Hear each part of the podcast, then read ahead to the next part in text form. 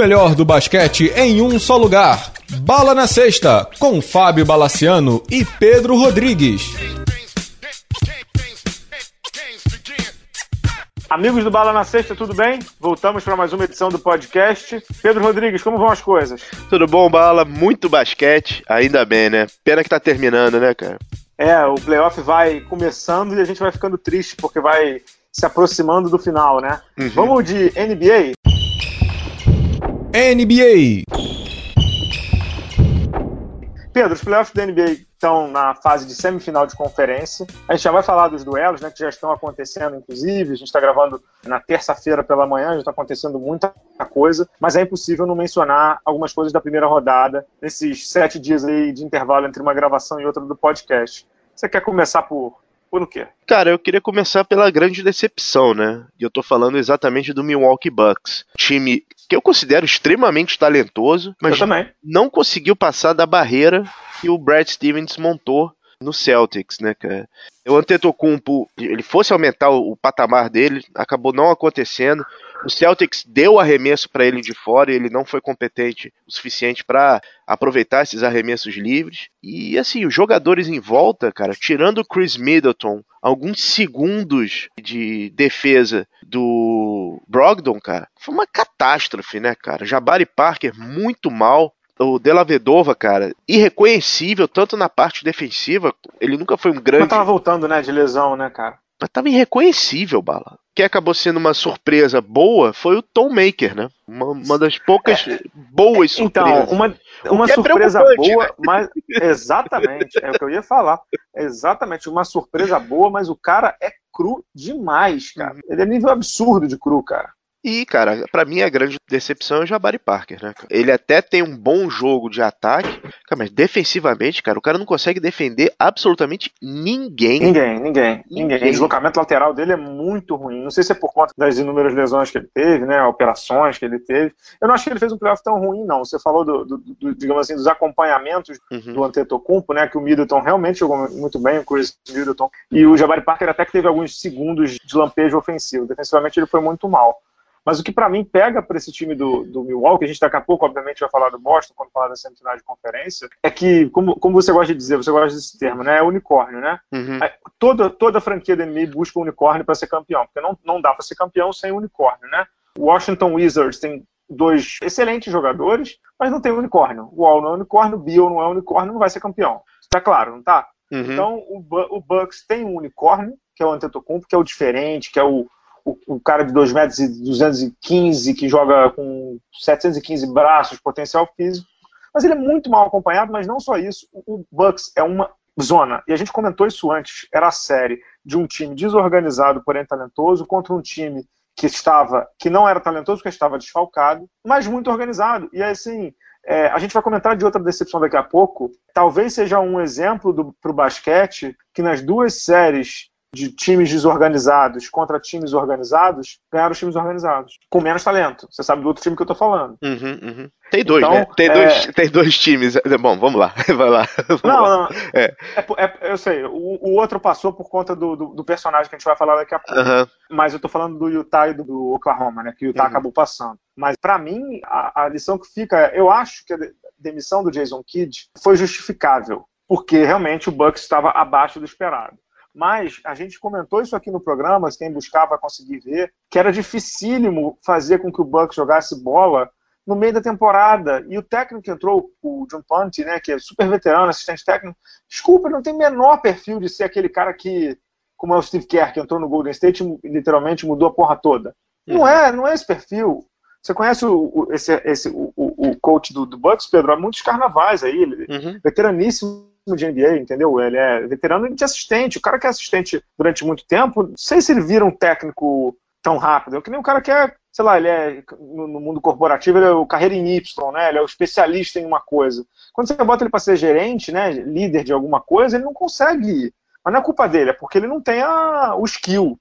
Para usar o, um termo corporativo também, que me parece ser o caso. Então, o Bucks perdeu o general manager, né, que é o John Hammond, que foi para Orlando, que aliás está mudando tudo lá, depois a gente vai falar sobre isso, e não se achou com um unicórnio. Eu sei que o Antetokounmpo é muito novo, tem menos de 25 anos, tem muita coisa para aprender, não sei o quê, mas, de novo, esses caras hoje em dia eles não têm muita paciência para ele chegar lá no, no exit interview e, e dizer pro general manager do, do, Bucks, que aliás foi até comprado pelo Aaron Rodgers, você viu isso. Hum, não, é, não o quarterback do Green Bay Packers comprou uma parte do Bucks. O Bucks que tem um novo dono, que é o, o, o Rodgers, que tem uma nova arena para 2018, 2019, que tem um Antetokounmpo, arrisca muito perder o cara numa dessa, porque ele pode chegar lá na franquia e dizer assim, ó, oh, eu quero ganhar, vocês não vão me dar as ferramentas para eu ganhar, eu quero sair fora. E aí, você faz o quê? Vai perder o cara? É, eu não sei, Bala. Pensando friamente, você lembrou uma coisa que é verdade. John Hammond saiu para ir pro Orlando. Talvez a vitória para esse time do Bucks poderia mascarar esses problemas todos, entendeu? Ah, não tem dúvida, não tem então, dúvida. Então, assim, eu acho que essa pré-temporada vai ser decisiva, passa principalmente pelo técnico. Porque uhum, esse técnico uhum. é o técnico do GM, né? Que é o cara que vai escolher agora é, qual o caminho que ele vai ter. Eu acho uhum. que o Bucks tem jogadores talentosos, ele tem jogadores talentosos, inclusive, para ir no mercado para melhorar a equipe. Uhum. E... Tem asset, né, cara? Exato, exato. E aí ele pode cercar o, uma Filadélfia, assim. Você pode cercar com alguns veteranos ali que possam dar uma consistência maior pro Antetokounmpo, né? Mas que foi decepcionante, uhum. foi muito decepcionante. Cara. Muito decepcionante, muito decepcionante. A gente não vai falar do Boston não, vai segurar um pouco o Boston. Uhum. Outra decepção, e essa daí é decepção, como é que eu vou dizer? Pedra cantada, porque eu já tinha desistido do Oklahoma no meio da temporada, né? Cara, que decepção o Oklahoma City Thunder, Pedro, que decepção.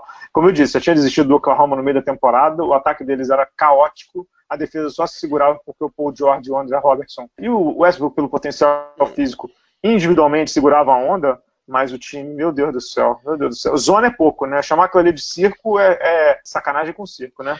É, cara, decepção ao cubo, né? Vezes três, né? é, exato. Ah, Bala, assim, o Oklahoma é, era pedra cantada, né, cara? Ele poderia chegar.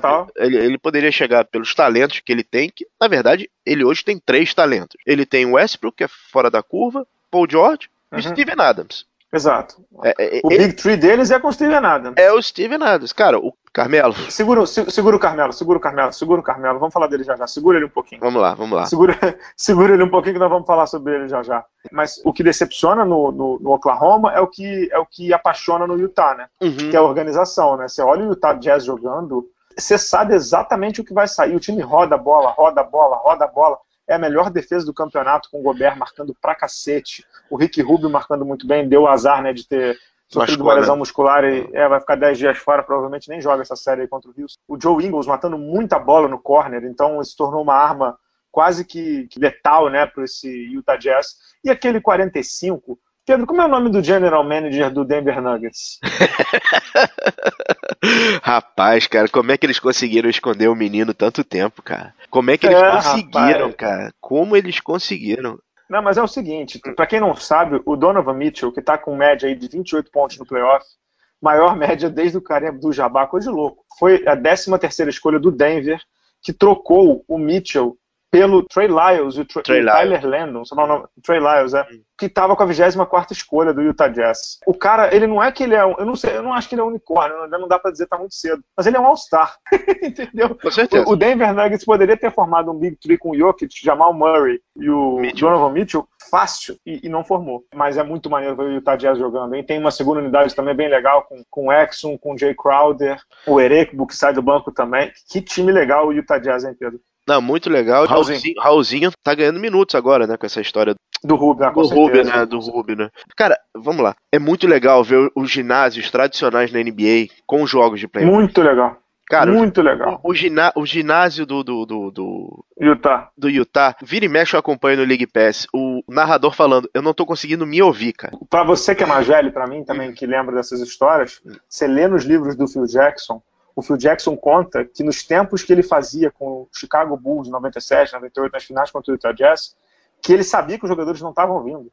É. Porque era ensurdecedor. E a gente conseguiu ouvir e ver isso hum. nessa série de novo. Acho que há muito tempo o ginásio não ficava tão, tão incandescente, é. né? Elétrico, incandescente o negócio. Né? Lembrou muito Delta Center, né, cara? Lembrou muito é, Delta Center. Não, não dá para chamar de outro nome que não Delta Center, né? É, é lembrou muito e Assim, é, é muito legal essa história do jazz, né? Que, que todo mundo. É, é, o jazz é um. Se, se, a gente quiser já, já partir para as surpresas, né? É uma grande surpresa, como a surpresa do leste, né? Todo, deixa todo... só, antes de você falar da surpresa, deixa eu só falar de, de dois pontos aí. Carmelo. É, primeiro, exato. Primeiro, primeiro ponto é, é o, o, Carmelo, mas não, não, deixa eu esquecer do Minnesota Timberwolves, não, tá? Tá bom. É, vou, vou, falar sobre o Carmelo Anthony. O Carmelo Anthony, na verdade, é o futuro do, do Oklahoma. Para mim, ele é o grande fator X sobre uhum. o Oklahoma. Por quê? Porque ele é o player option, ele pode sair do Oklahoma se ele quiser, mas se ele apertar um botãozinho, ele recebe módicos 27 milhões em 2018, 2019, para um time que já vai pagar para o Westbrook, não sei uma cacetada de dinheiro e que também renovou com o Steven Adams por contrato longo. Ou seja, a permanência do Carmelo Anthony praticamente inviabiliza a permanência do Paul George, porque não tem cap para quatro salários de acima de 20 milhões, a não ser que o Oklahoma abra o cofre, que é algo que o time não gosta de fazer. E aí perguntaram para o Carmelo Anthony, para ver se vinha um pouco do, da humildade do rapaz, é, se, ele, se ele toparia vir do banco na próxima temporada, e a resposta dele não, isso não está em cogitação, eu não vou vir do banco. Tá claro, Pedro, que ele é o. Fiel não, da não, é não é os, Ele é o fiel da balança. Não é, os, é, não é o Space Gold, não é, não é o, o boi de piranha, não é isso. Mas ele, ele é um jogador na NBA hoje ruim, entendeu? Ele tem talento, ele mata a bola, ele vai conseguir os seus 15, 20 pontos todo jogo, mas ele é uma catástrofe coletivamente e ele é uma catástrofe defensivamente. Não tem como dourar a pílula. E acho muito claro também que um jogador que não evoluiu, que é um cara que tem um talento descomunal, porque não dá para dizer que o Carmelo não tem talento, concorda? Não, inteiramente. Mas ele não sabe jogar coletivamente, ele não aprendeu a ser um líder, ele não aprendeu a ser o LeBron, ele não aprendeu a ser o Dwayne Wade, ele não aprendeu a ser o, o, o Stephen Curry, por exemplo. Uhum. Ele, ele datou o jogo dele, datou a persona dele também. E aí o que, que você faz? Se é o Oklahoma, você reza todo dia, né? ah, cara, eu, eu, eu não vejo quando o cara tem a série que ele teve, arremessando do jeito que ele arremessou, com quase 41%, eu não sei se é uma questão de. de, de é muito questão de ego. Que é, o cara é, pergunta é, é. se você pode sair do banco para jogar contra uma segunda unidade. Não sei, que ele fala, isso, eu nem cogito nisso.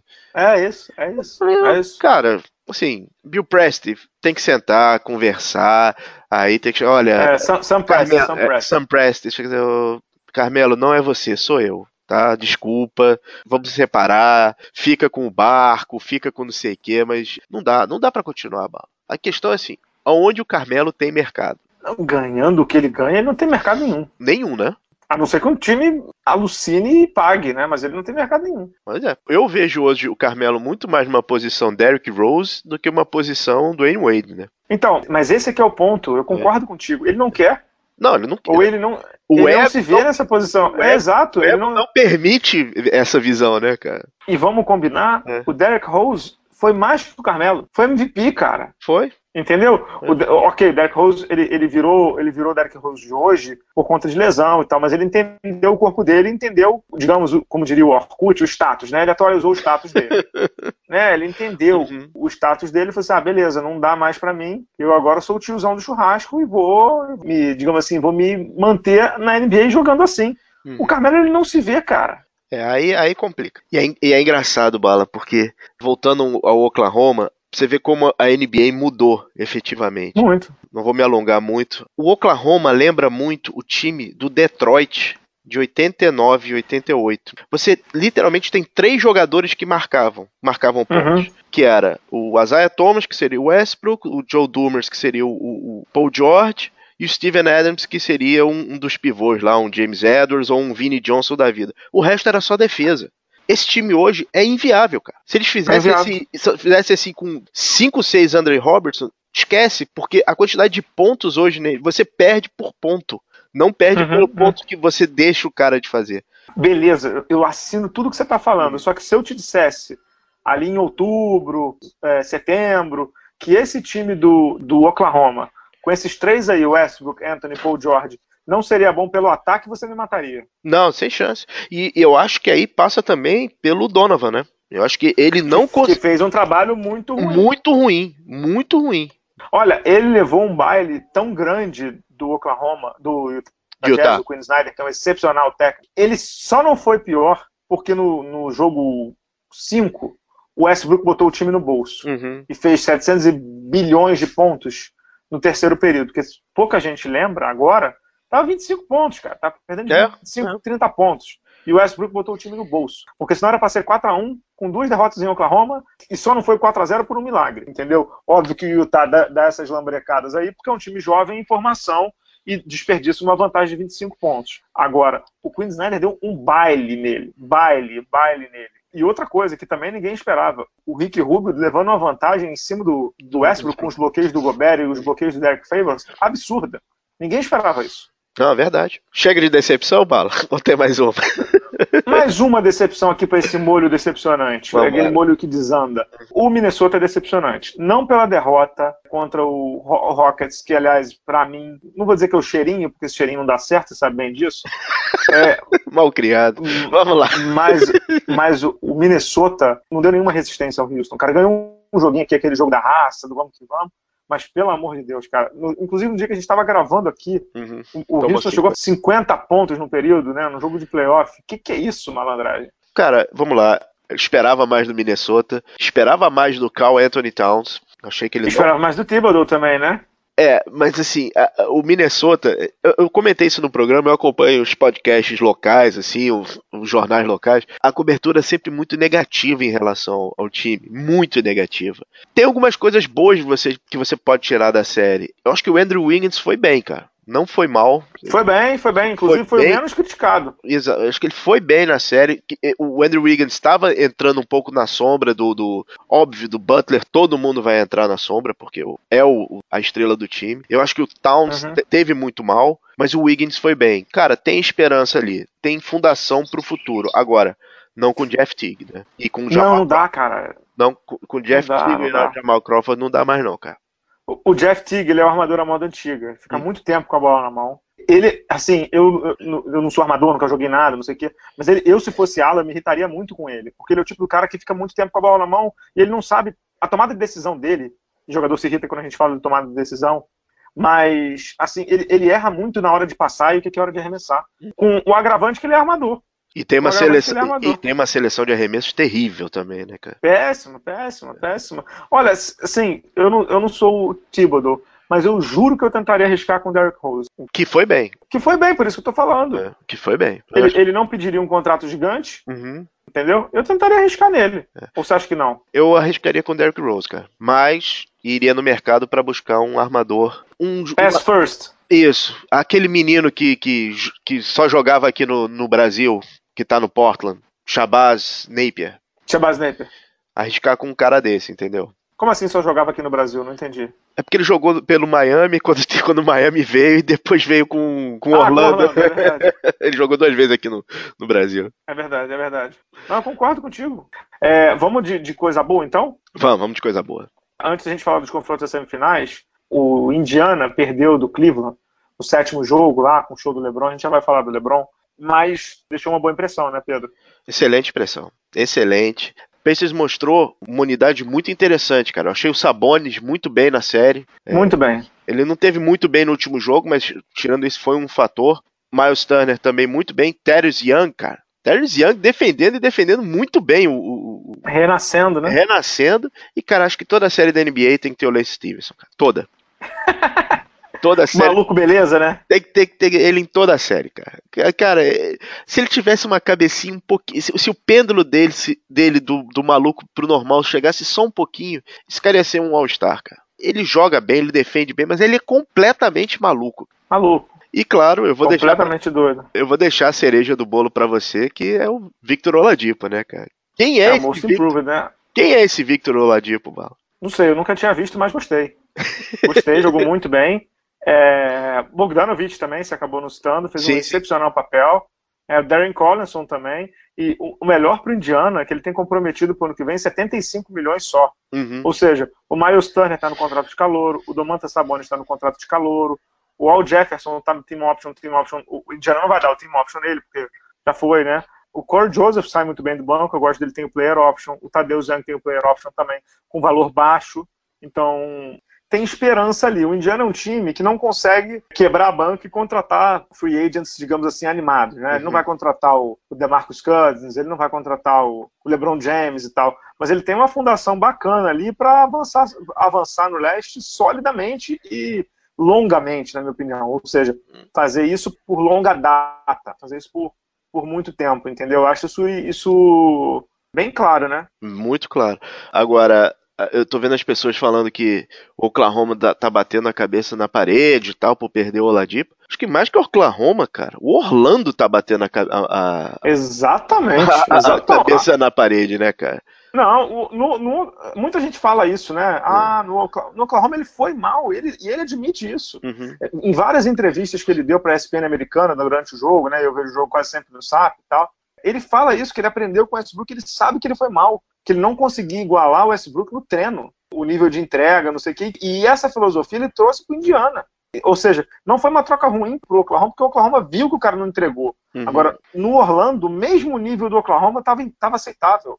Exato. O Orlando trocou um cara desse que hoje é o All-Star. Uhum. Entendeu? O Orlando, o Orlando, o Orlando não, tem, não tem pé nem cabeça para nada. Ele não sabe o que vai fazer. O Orlando não sabe, entendeu? E ele perdeu esse cara. Perdeu esse cara e depois perdeu o Alfred Payton, que também, para mim, não fede nem cheira, até o momento, claro. Mas o Indiana tá com uma fundação bem legal, cara. Eu só vou colocar uma casca de banana aqui pro senhor. A gente colocou isso no grupo fechado do, do Bala na Sexta lá do, do Facebook, pros apoiadores, uhum. que é o seguinte: o time foi muito melhor em quadra com o Domantas Sabonis. O plus-minus do Domantas Sabonis na série foi de mais 12 durante a série inteira. Ou seja, quando ele estava em quadra, o time rendia muito. Por quê? Porque ele espaça a quadra, ele é um pivô, né? Um pivô que sai, né? Um point center, né? Como os americanos uhum. gostam de dizer.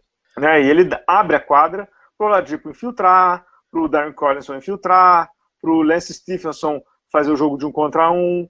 E eles têm o Miles Turner, que é o pivô titular, ainda no contrato de calouro. O que, que você faz, Pedro? Você efetiva o Sabonis de titular e bota o Turner no banco? Você mantém do jeito que está? Você tenta jogar com os dois? Acho que com os dois não funciona. Engraçado, eu, eu saí do, do, da série com a impressão de que o Domantas Sabonis é tipo o Draymond Green, óbvio que defendendo muito menos, uhum. mas ele é um pivô que sai, que espaça a quadra, que abre o jogo, passa bem, tem visão de jogo igual o pai, né? A visão do jogo do, do, Saboninho, do, do Saboninho lembra muito a do pai. Uhum. Isso ele deve ter aprendido do DNA, né? Uhum. Então, o que, que você faz? Cara, eu mantenho o Miles Turner e eu coloco o Sabonis para mudar, saindo do banco, como sexto homem. Saindo do banco. Até porque tem tempo, não precisa ninguém, ninguém acelerar muito, essas coisas, porque tem tempo. Tem, tem muito tempo. tempo. ainda, e é justamente por esse motivo que você falou. Ele muda o jogo, ele muda uhum. a forma do time jogar. Esse hoje é o caminho. Eu acho que o Indiana se acertou direito. E, cara, de novo, eu peço milhões de desculpas a Nate McMillan. É, tem que pedir mesmo, todo programa você tem que pedir. Seattle Proud, diz, olha que trabalho, cara. Que trabalho. É, assim, ele não ganhou essa série por um LeBron James, né? Não ganhou por um, um LeBron. Cara, assim, literalmente ele, ele perdeu por um game winner do LeBron e um erro de arbitragem. Ele perdeu por uma cesta, praticamente por uma cesta de três do J.R. Smith do outro lado da quadra e de um jogo 7 fora de casa. Uhum. Com três jogos ainda. É. Contra LeBron, né? É, contra LeBron. Fez uma série excepcional, cara. Faltou um pouquinho, né, cara? Faltou um pouquinho do pouquinho, né, para eles avançarem. E era uma série muito legal para eles avançarem. Não que eu estivesse torcendo, não, pelo, pelo contrário, não torço para ninguém. Uhum. Mas é, era legal eles avançarem porque era mais um caso do, do, time organizado ganhando do time individualista, né? Exato. E encontraria outro time organizado agora, né? Vamos, vamos para as semis? Vamos para a semi. É, então, na semi de final de conferência, a gente tem de um lado, do lado oeste, o Rockets contra o Utah Jazz. Já está no momento em que a gente grava. É, 1 a 0 o Houston, que aliás, uma, como diria o outro, uma puta falta de sacanagem que fizeram com o Utah. O Utah jogou numa sexta-noite em Salt Lake no domingo, já estava em Houston. Poxa, podia ter dado mais um diazinho, né, cara? Uhum. Eu sei que tem que preencher grade, mas pelo amor de Deus, né? Pelo amor de Deus, o Utah tava. O segundo, tempo, o segundo período, então, o Utah tava desesperado para acabar o jogo, né? Tanto que no terceiro período, no quarto período, o Queen Snyder botou o bancão, né? Porque os titulares estavam acabados. E a outra série, que é o, o, o Golden State Warriors, que hoje, no momento em que a gente grava, deve ter a volta do Stephen Curry para o jogo 2, já abriu 1 a 0 contra o New Orleans Pelicans. Pedro, vou dizer uma coisa para o senhor. Hum. Não vai dar jogo em nenhuma das duas séries. Também acho que não. O Utah, coitada, teve bem no garrafão, conseguiu ter pontos na, na área pintada. E o, o Rockets levou com uma diferença de dois dígitos, praticamente só com as cestas de três. Uhum. É, não teve jogo, cara. Não, assim, não teve jogo. O Rockets deitou e rolou. Teve o fator cansaço. Sim, teve o fator cansaço. Mas é, não teve jogo, cara. E em relação a, a, a, quer falar um pouco de pele? Quer que um, um, só uma pitada de Pelicans e Warriors? Warriors? Pode falar. Cara, o, o Warriors tem, digamos assim, a kriptonita para defesa um contra um do, do Pelicans, cara. Eles pegam e arremessam. Esse uhum, é jogador, é shoot, né? É que esses jogadores tipo Lillard que ficam com a bola, o Rondo vai comer, cara. Eles pegam e arremessam, só se ficar um contra um, com um drible, pensa, cara, isso não tem com o Warriors. O cara pega e arremessa. Clay Thompson deitou e rolou nessa partida. Como Clay Thompson, vamos, vamos convenhamos, né, cara? O, o, o cara, quando esquenta a mão, é difícil qualquer um parar o cara, né? É impossível. E assim, eu nem vejo a necessidade de uma, da pressa da volta do Curry, né, cara? Se fizesse. É, mais ou menos. Mais ou menos, porque tem um ponto aí. Hum. É partindo do pressuposto que as duas séries vão ser curtas, o Curry precisa estar razoavelmente bem pro jogo 1 contra o Houston.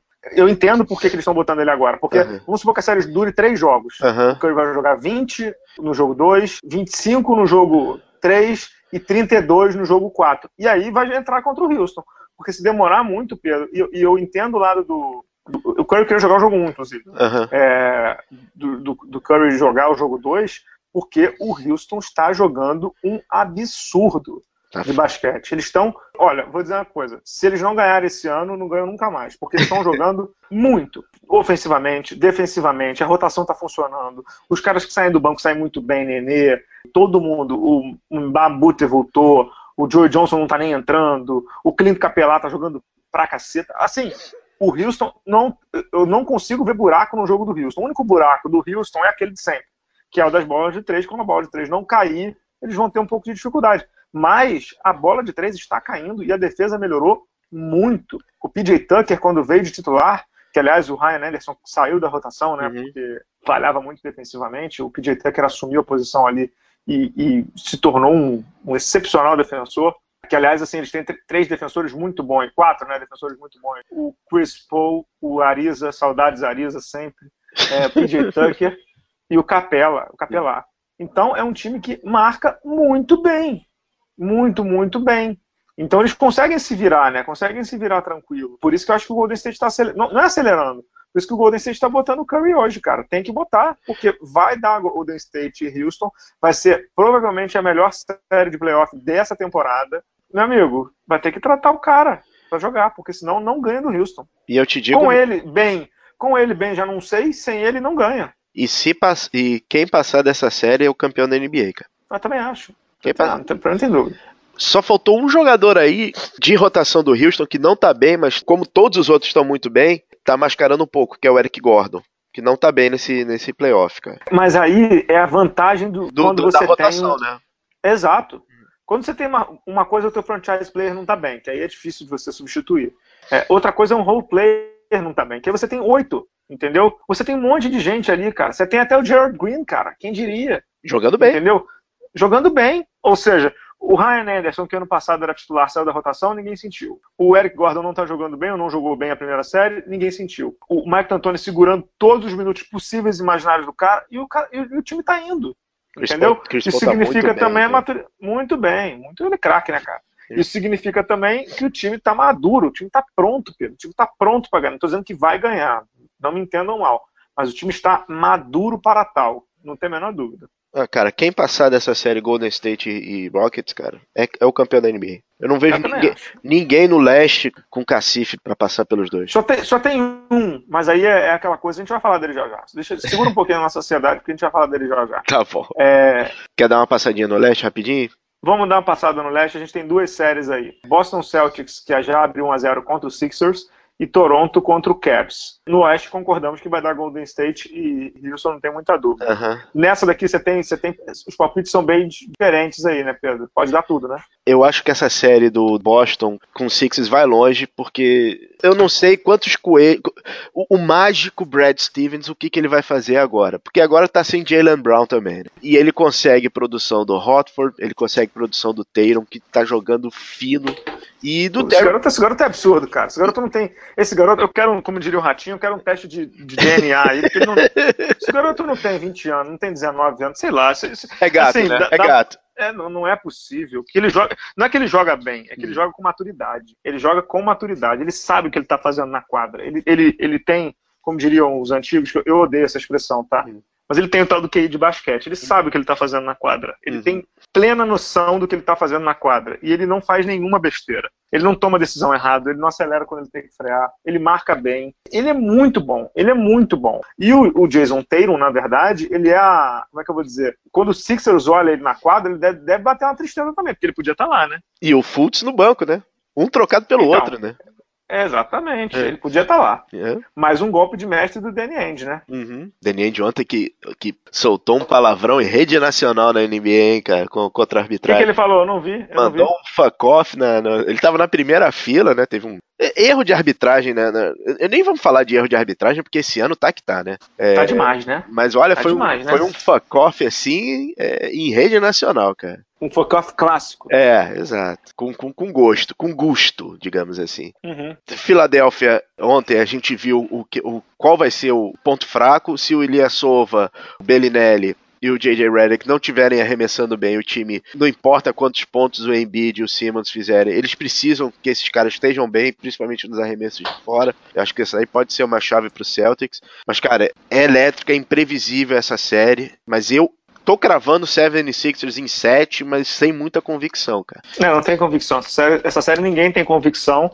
E, de novo, é uma série em que o Brad Stevens aparentemente começa dando um show. Uhum. Porque se contra o, o, Bucks ele travou o jogo para jogar no meia quadra contra o, o Antetokounmpo, contra o, o Sixers, pelo menos no primeiro jogo, e eu não acredito que ele vai fazer a série inteira, não. Pelo menos no primeiro jogo, ele soltou tudo, soltou os cachorros, o time dele jogou correndo entendeu? E mostrou que sabe jogar assim também. Então, se o, o Philadelphia estava preparado para um jogo de meia quadra, que inclusive eu acho que é o que machuca mais os Sixers, o Miami mostrou isso, hum. o Brad Stevens mostrou pelo menos no primeiro jogo, e com o time cansado, tudo bem que é um time jovem, mas um time cansado vindo de sete jogos, que sabe correr também. Ou seja, ele tem arma. Ele, ele, ele talvez. Acho que o maior recado da vitória do jogo 1 do Boston foi mostrar para o Brett Brown, técnico do Sixers, que é assim: quer ganhar da gente, você vai ter que fazer algo muito bom, porque a gente vai, vai coibir o que você tem de bom e vai jogar diferente. Eu tenho, não tenho dúvida que ele vai mudar muito nessa série ainda.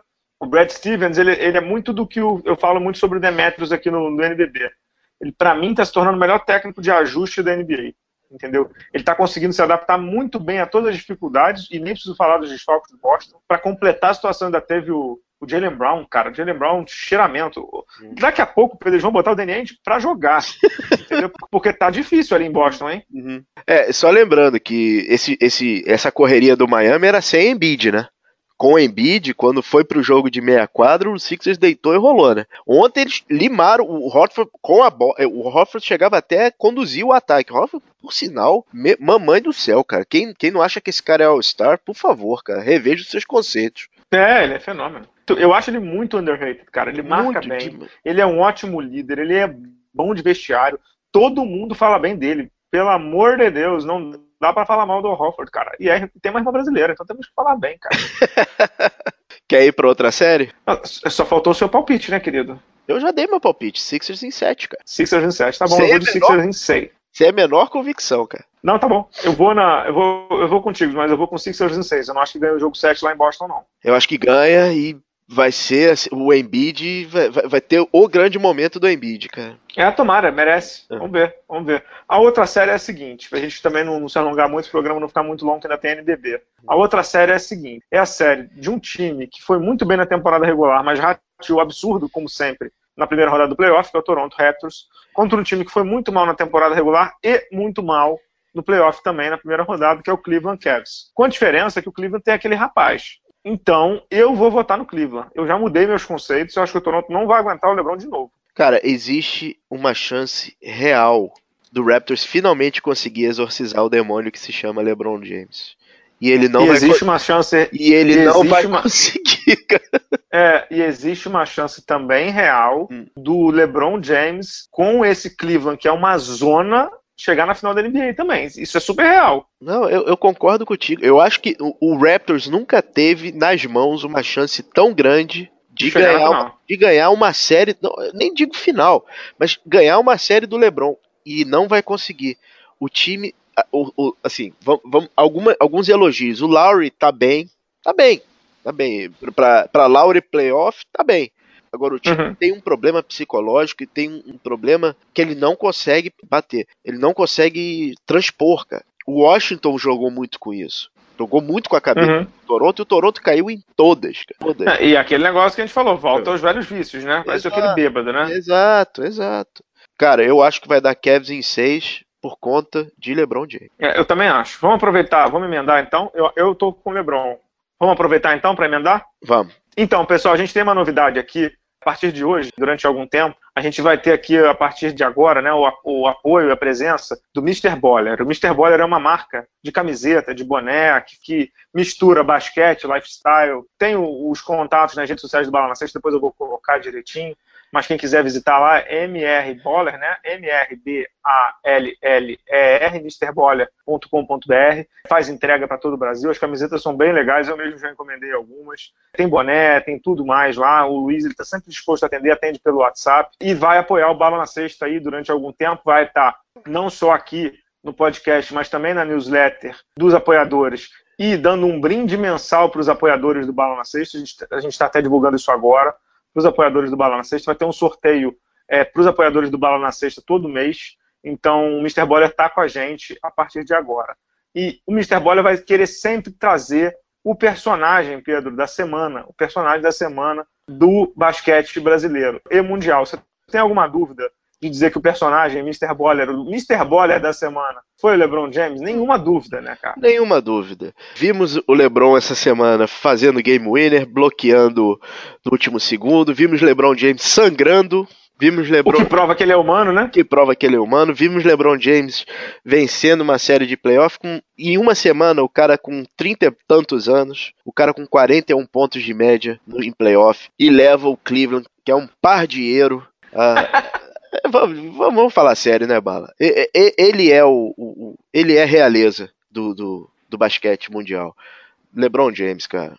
LeBron James é o Mr. Boller da semana. Eu só vou falar algumas coisas sobre o LeBron, que é o seguinte. Ele entrou né, no hall dos jogadores com mais roubadas, né? Vai bater todos os recordes. LeBron James vai bater todos os recordes possíveis e imaginários aí do playoff da, da NBA. Até quando ele jogar, ele vai bater recordes. O Cavs, que vai pegar o Toronto, né? Ele eliminou o Toronto nos dois últimos anos. O LeBron James, nessa pós-temporada, ele tá jogando 41 minutos por jogo. Ou seja, o cidadão não tá descansando. E ele tem 33 anos. Não é nenhum garoto, está na NBA há 15. Ou seja, ele nem é tão velho de idade assim, mas ele tem quilômetros de rodada. Ele está há 15 anos na NBA. Nunca perdeu uma série de primeira rodada, continua com isso, né? Algo bem incrível. E está com a média, Pedro, 34,4 pontos, 10 rebotes, 7,7 assistências e surreais, 55% de aproveitamento de tiro de quadra. Falar o que do cidadão, o camarada? é realeza, cara. King James, cara. Assim, eu não gosto de lista, não faço lista, não farei lista tão cedo. Mas ninguém tem mais dúvida que ele é top 10 da história, né? Não, né, Bala? Acho que, acho que não, né? Ninguém, né? não, né? Ninguém, né? Não, não, né? Não, né? Não. Não tem, não tem, não, não, não tem. Não, há, não há não discussão. Tem. Não há discussão. Não há discussão. Não há, não há discussão. Não há discussão. Top 10 da história pro menino Lebrão, como diz o, o, o Rômulo Mendonça, Lebrão, ladrão roubou meu coração. Não há dúvida sobre isso. Não há. Uhum. Pode ser hater, pode ser Cobete, pode ser o que for, mas LeBron é top 10 da história dessa bagaça. Não tem a menor dúvida. Top 5 a gente pode até ter, ter dúvida e tal, não sei o quê, mas top 10 é top 10. LeBron James está jogando o fino da bola em um Cavs que é um pardieiro, como você diz, é uma zona, uma zona. E tá pegando, botou o time nas costas e falou: vem comigo, vem com o papai Lebron que eu vou levar vocês pra frente, porque senão não ia, né? E foi, senão né? não ia. E foi. Na marra. É, na marra, né? Cara. É... E como melhorou a visão de jogo dele, né? Se, se precisasse, como melhorou a visão de jogo dele, Cara, né? ele começou esse último jogo de armador, cara. De. de, de, é. de, de sabe, o, o que precisar, o, ele tá fazendo pelo Cleveland. E ele tá fazendo tudo, cara. Tudo, tudo. Absolutamente tudo. Vai jogar hoje, a gente tá gravando uma terça-feira. Depois de jogar domingo, uma série extenuante. E ele falou, né, que tava morto, né? Então falou, tô, eu preciso ir pra casa, preciso descansar, tô cansado. E assim, eu, eu não vejo o Toronto mentalmente capaz de é, parar o LeBron.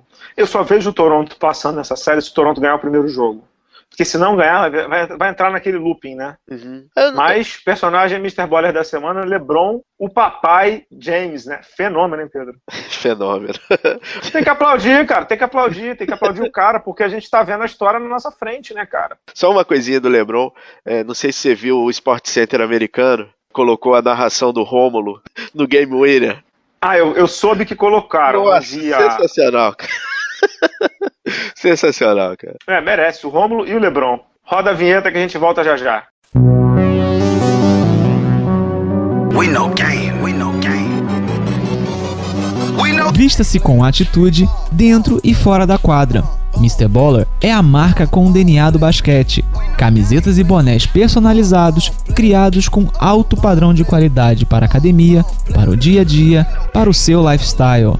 Visite nossa loja em mrballer.com.br e conheça nossas estampas exclusivas, pagamentos via cartão de crédito ou boleto bancário. Se preferir, chame a gente no WhatsApp 47 99754 0272. Siga também o Mr. Baller no Instagram e na nossa página do Facebook. Junte-se a nós, Pia Baller. Isso aí, viemos aí com o personagem Mr. Boller da semana. Pedro Rodrigues, agora vamos ao nosso basquetinho, vamos de NBB? Vambora. NBB. Pedro Rodrigues, conta aí pra galera o que que tá rolando no NBB, já que o seu Mengão começou perdendo. Pois é, conta cara, aí. Começaram as, as as semis agora do NBB. Primeiro jogo, primeira série foi Flamengo e Mogi. O Mogi já abriu 1 a 0 numa partidaça do Tyrone. E ontem, na segunda-feira, dia, dia 30 de abril, nós tivemos o primeiro jogo entre Bauru e Paulistano. De novo, o Bauru com, com uma rotação ultra curta, ultra, né? Ultra curta. E o Paulistano jogando muito bem, cara. O Paulistano dominou os rebotes, principalmente os defensivos e ofensivos, os aproveitamentos em segunda, eh, de, de segunda oportunidade de cestas do Paulistano foi alto, o Nesbit muito bem. E ontem o, o Derek jogou o fido, né, cara? O Derek muito bem nos arremessos de fora. Foi uma combinação que o, o Bauru não conseguiu dar uma segurada, né? Não, não, não conseguiu, não conseguiu. É impressionante o, o, a rotação do Demetrius. Eu acho, eu acho assim que o que o Demetrius conseguiu fazer na série contra a Franca, ele já é um herói, né? Porque com uma rotação super curta, eles conseguiram avançar de fase, né, no NBB chegar na semifinal. Talvez contra o Paulistano seja seja demais, né, porque a rotação do Paulistano está muito azeitadinha pelo técnico Gustavo De Conte, né? Estão jogando junto bem essa temporada inteira, sem problemas de entrosamento. Não sofreram tanto assim quanto o basquete cearense, foi 3 a 1 mas não sofreram tanto assim. E tem uma coisa importante, né, Pedro? O Fuller está jogando muito bem, uhum. o Derek está jogando muito bem, as principais peças do Paulistano estão bem, né? Cara, o Paulistano perdeu a liderança no, no, último jogo numa, numa sexta em Caxias, assim, numa atuação histórica em Caxias. Mas ele é o time a ser batido no campeonato. Tem, o Flamengo tá muito bem, mas o Flamengo tem dado umas rateadas, né? Quase se, se complicou com o Minas, não teve uma boa atuação contra o Mogi. Mas eu, eu acho que o time a ser batido esse ano é o Paulistano. Mais que o Flamengo? Acho que mais que o Flamengo. Ah, não, acho que não. Acho que não. Acho que o Flamengo rateou um pouco no jogo 1, né? Perdeu lá de Mogi, jogou muito mal fez 62 pontos, que para um time com o poderio do Flamengo fala muito sobre a atuação do Flamengo, mas sobretudo sobre a defesa do, do Mogi, que foi excepcional, um trabalho coletivo muito bom e um trabalho do Tyrone excepcional, é um jogador mega polêmico, o Tyrone, né? Uhum. Mas assim, cara, o Mogi jogou muito bem, muito bem, ganhou categoricamente. É, sobre, sobre essa série do Mogi com o Flamengo, tá na newsletter dos apoiadores do Bala na Sexta, colocamos lá, e depois, como diz o outro, não tem choro nem vela em playoff. O Flamengo jogaria sexta e domingo, domingo certamente com o ginásio cheio, e o Flamengo vai jogar sexta e segunda. Né? Segunda-feira é um dia péssimo para chegar na Barra por conta de trânsito, você sabe disso. Você uhum. trabalha ali perto. Eu não consigo chegar, por exemplo, no horário que vai ser o jogo, acho que é 7 e meia, né, 8 horas, sei lá, eu não consigo chegar. Eu trabalho no centro, onde 90% dos brasileiros, dos cariocas trabalham. Então, Pedro, você sabe disso. O jogo do Flamengo é 8 horas na segunda-feira, não consigo chegar. Você sabe disso. A torcida do Flamengo empurra o time e o time se sente à vontade. O Flamengo perder um jogo no Rio, o que é possível, porque não jogou bem o primeiro jogo, hoje vem com confiança, vem também descansado, porque o primeiro jogo foi no sábado e agora só na sexta tiveram três dias de descanso. O Flamengo perder um jogo no Rio significa jogar em Mogi no Gão, lotado, que minimamente tem mais um jogo no Gão, né? Ou o uhum. jogo 4, ou a final, se o Mogi ganhar os dois jogos no Rio. Mas eu acho que essa série volta para o Gão ainda na semifinal. Então, você sabe muito bem disso, que jogar no Gão com 2 a 1 para Mogi, com o Mogi tendo match point, olha o risco que o Flamengo está correndo por conta de uma decisão que foi lá do futebol, né? De domingo é o dia de futebol, não sei o quê, de não pode ter futebol e basquete no dia, sei lá o que, que é. Cara, o Flamengo está arriscando muito. Na minha opinião, está arriscando demais. Tá arriscando, mas eu acho que ele leva os dois jogos aqui no Rio, cara. O Flamengo na arena, é, ele, ele tá vindo muito bem. Eu acho que ele não vai ter uma atuação como ele teve em Mogi, mas e sim, eu concordo com, contigo que o jogo-chave é o jogo 3. Eu acho que o jogo 3. Não, o jogo 2 é chave, cara. O de sexta-feira. Você perdeu já era. Você perder, você vai com 0-2, já no mínimo. Não. Os dois jogos, todos os jogos agora são chave, claro, Flamengo. Não, eu Mas acho... os dois jogos no Rio, o Flamengo não pode. Não, ele, ele não, não pode... pode... abdicar de nada. Eu não sei, Bala. Eu acho que o Flamengo leva o jogo de sexta-feira e isso torna o jogo 3 chave por conta disso. É, vamos voltar com semana que vem para falar sobre isso. Interessantíssimos ajustes que o Guerrinha fez nessa série, colocando em alguns momentos o Tyrone para marcar o Marquinho, gerou uma dificuldade. Uhum. O Fabrício jogando muito bem também na marcação. É um time novo do Guerrinha, né? O Tyrone joga de 5, 4, 3, às vezes ele bota o Caio Torres quando ele consegue colocar o Caio Torres. Ele deu uma confundida ali no, no José Neto. Essa confusão, obviamente, o Neto vai estudar, não vai, não vai sofrer tanto, né? Não vai ter surpresa durante a série inteira. Uhum. Mas que deu uma confundida ali, né? Com Vitinho jogando muito bem também, o Armador jogando muito bem, Torres no triple-double na temporada, o Lero jogando muito bem, o Chamel sendo decisivo como sempre. Eu gostei muito do time de Mogi, viu, Pedro? Acho que eles estão bem redondos para chegar na primeira final de NBB deles. Não sei se o Flamengo vai deixar, mas é, e o Neto tentou uns ajustes assim que não deram certo. Dado momento estava até o Hatch marcando o Tyrone, ele tirou o, o, o, ele tirava o Tyrone de perto da cesta, que tirava a capacidade de, de toco do Hatch.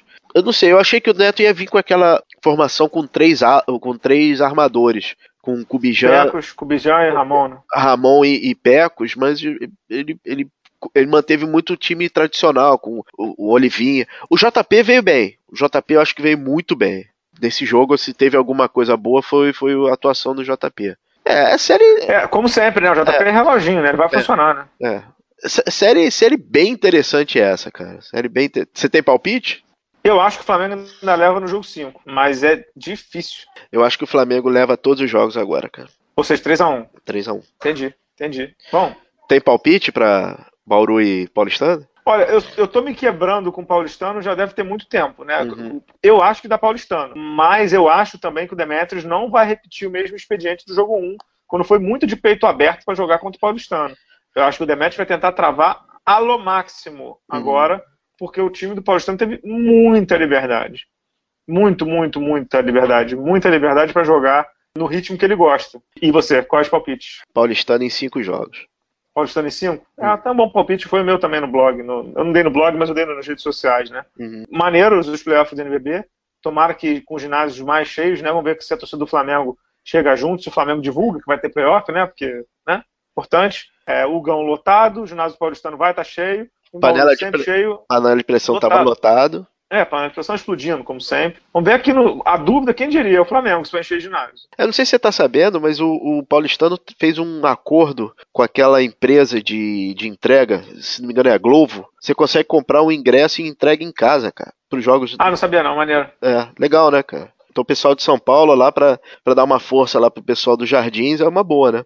Ah, sim, verdade. O ginásio vai estar cheio lá, sempre, sempre cheio. É. Mas eu tô, aqui falando contigo, acabei de receber a informação que a Sheila do vôlei, hum. que é casada com o Breno Biasoli, né, que é técnico do, do, do Brasília, né, da Liga Ouro, uhum. de basquete, estão grávidos, cara, e estão grávidos de gêmeos, olha que beleza. Oh. você pode fazer Me identifiquei. Um, você pode fazer um coaching para eles. vou ligar, vou mandar um WhatsApp pro Breno, falando assim, meu filho, durma. O Breno, pra quem não sabe, jogou muito jogou muita bola nas divisões de base, né? E uhum. depois se tornou técnico, foi assistente técnico do Pinheiros. Uhum. Depois foi passar um tempo com a Sheila na Turquia, voltou agora, tá como foi assistente técnico de Brasília, do Bruno Saviani, depois ficou lá nesse time que está se formando para Liga Ouro. Uhum. Então, momento Nelson Rubens aqui, parabéns para a Sheila, já que está na capa da Globo.com. Parabéns aí para Sheila e para os gêmeos ou gêmeos, ela ainda não sabe o sexo que vão vir. Parabéns. É, parabéns, barra pesada, mas parabéns. Vamos para as curtinhas? Vamos para as rapidinhas. Então, Pedro, falando aqui um pouco de Euroliga, a Euroliga agora já tem o seu Final Four definido. As quartas de final do maior campeonato de clubes né, do basquete europeu terminou na semana passada. O CSKA, no clássico russo, bateu o Kimki por 3 a 1 abriu 2 a 0 perdeu o jogo 3 e ganhou o jogo 4 de 89 a 88. Última bola, Sérgio Rodrigues no CSKA jogando muita bola. O Panathinaikos, que tinha um mando de quadra, perdeu do Real Madrid, ganhou o primeiro jogo de quase 30 pontos, perdeu os outros três de forma categórica. O Sérgio Lu jogou muito retornando de lesão. Uma série que teve placar igual, raríssimo no basquete, 89-82, repetiu no jogo 2 na Grécia e se repetiu no jogo 4 em Madrid. Real Madrid passou. O Fenerbahçe, atual campeão, ganhou do Basconia, do Marcelinho Huertas, por 3 a 1 ganhou os dois primeiros jogos na Turquia, perdeu o terceiro em Vitória e ganhou o quarto em Vitória, no País Basco. E o Olympiacos foi o único time que, que eu achava que ia passar, que não passou, foi o Olympiacos. O Olympiacos perdeu dos Algueires Kaunas, perdeu o primeiro jogo, ganhou o segundo e depois levou duas tundas lá em, em Kaunas, né, na Lituânia. Confrontos do Final Four, Pedro Rodrigues, vai sair faísca. Hum. CSKA contra Real Madrid, reencontro do Sérgio Rodrigues contra o Real Madrid. Né, saiu, saiu do Real Madrid, foi para a NBA e voltou para o CSKA, agora reenfrenta os merengues. E na outra semifinal, Final Four, em Belgrado, 18 e 20 de maio, infelizmente sem transmissão Brasil, mas com o League Pass da Euroliga disponível, uhum. Fenerbahçe e Zalgiris. Você conhece o Sarunas Esquevicius, né, Pedro? Ele é o cara que, além daquele vídeo em que ele fala sobre o Augusto Lima ser pai, jogou pra caceta, né? É, ele jogou, se não me engano, no Barcelona e jogou um tempo na NBA, não foi? Passou, passou na NBA, jogou no Indiana Pacers, já como veterano, deveria uhum. ter ido mais cedo, uhum. é, mas assim, joga muita bola, joga muita bola e hoje está se tornando um técnico excepcional, excepcional. O Zalgiris é um dos times mais tradicionais do basquete europeu. Chegou como underdog nessa, nesse, nessa Euroliga, já está no Final Four. O Zalgiris é o time com a maior média de público dessa Euroliga.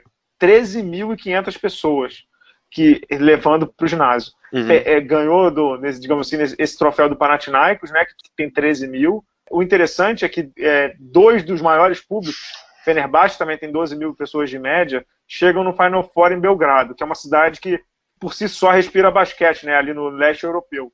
Vai ser bem bacana esse Final Four para quem tiver interesse aí o League Pass disponível. Bem bacana, né, Pedro? Legal e, cara, vale a pena, vale a pena acompanhar. Que são, a atmosfera dos ginásios é absurda, cara. É absurda, absurda, porque tem torcida, né? Uhum. Tem torcida, não tem supporter só, né? Não tem só fã. Exato, não tem só fã. O nosso Rodrigo Salomão, que tem acompanhado, que tem acompanhado a Euroliga escrito lá pro Bala na Sexta, vai acompanhar certamente. 18 e 20 de maio, vai sair faísca.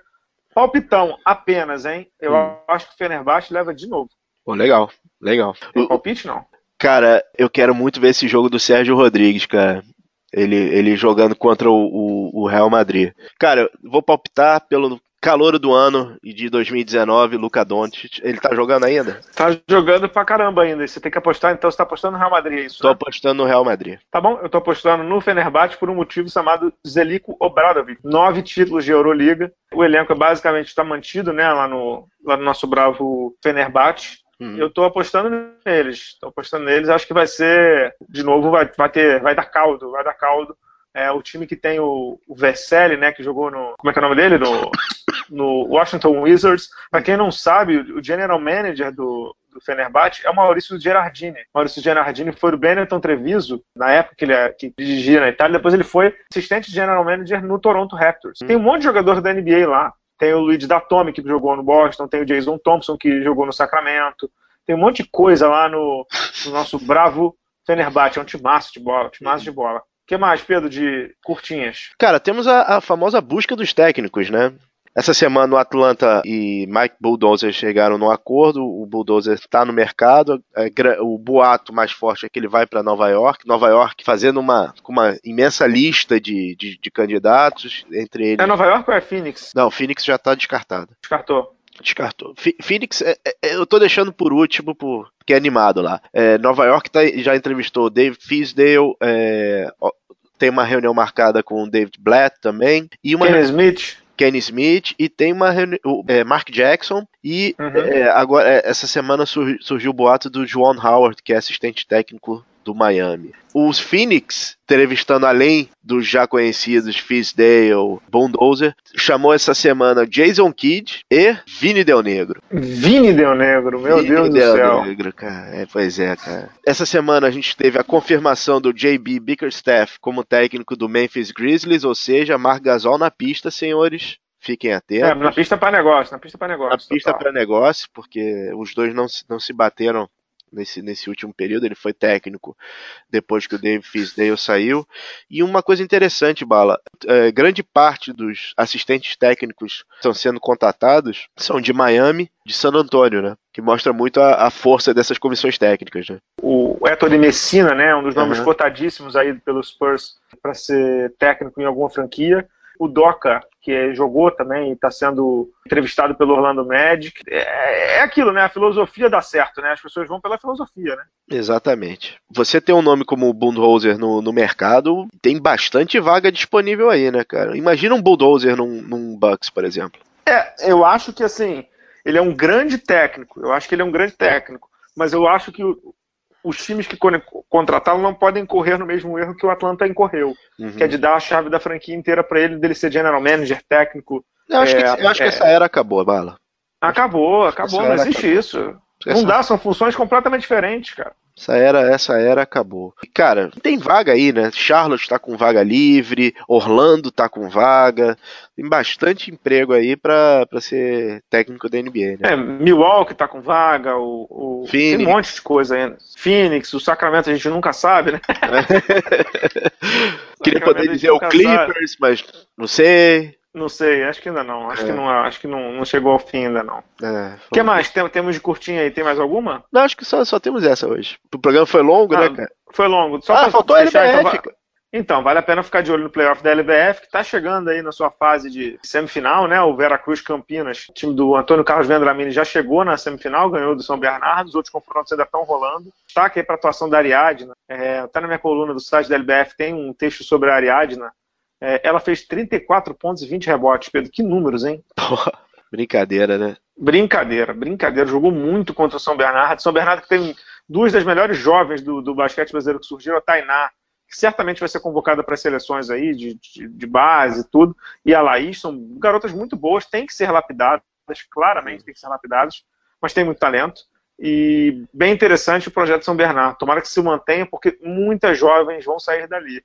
Então, uma LBF que está sendo muito mais divulgada, muito mais acompanhada. Eu estou vendo muito jogo pela web, pelo canal né, da LBF. Uhum. Então dá para acompanhar a Gazeta exibindo jogos domingo e eu estou acompanhando quase todos os jogos pela web. Isso é interessante pra caramba para um basquete feminino que estava quase que natimorto aí, né?